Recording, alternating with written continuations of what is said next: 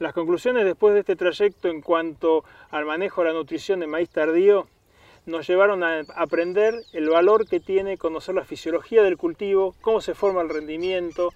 Tuvimos muy buenos intercambios en cuanto al rol de los nutrientes, no solo para producir maíz tardío, para producir maíz y acompañar el progreso genético, el progreso en las decisiones de manejo. Profundizamos en conocer el suelo, conocer el suelo por regiones, dentro de las regiones por ambientes, verlo en forma integral, entender las limitaciones físicas permanentes de las transitorias y buscar herramientas de un manejo del diagnóstico eficiente, inteligente, dirigido a una decisión de manejo integral. Y a partir de ahí tomamos decisiones. Empezamos a tomar decisiones para la administración responsable de los nutrientes.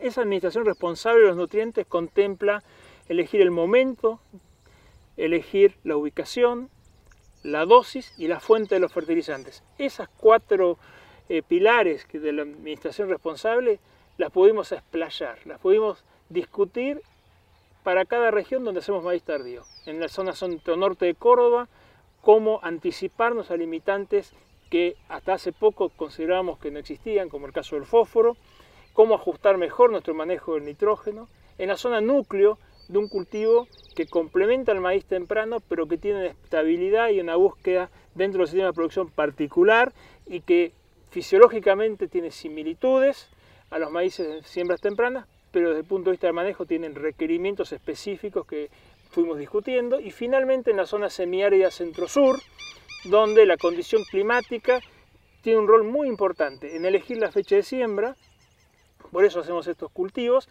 y el manejo de la nutrición, donde acentuamos la decisión de conocer la expectativa de producción asociada al tipo de suelo y principalmente en esa integración los riesgos de tomar decisiones tarde.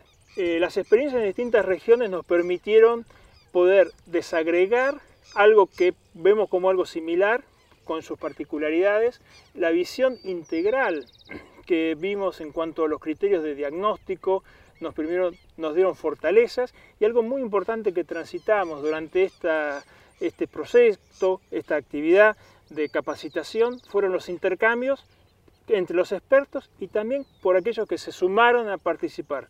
Se alimentó una red de conocimiento. Esa red de conocimientos tiene un punto que está por encima de la transmisión de algo que podemos leer, que algo que podemos encontrar en las redes. Permitió conocer que no estamos solos, que estamos generando información permanentemente, que nuestros datos alimentan las mejores tomas de decisiones a futuro.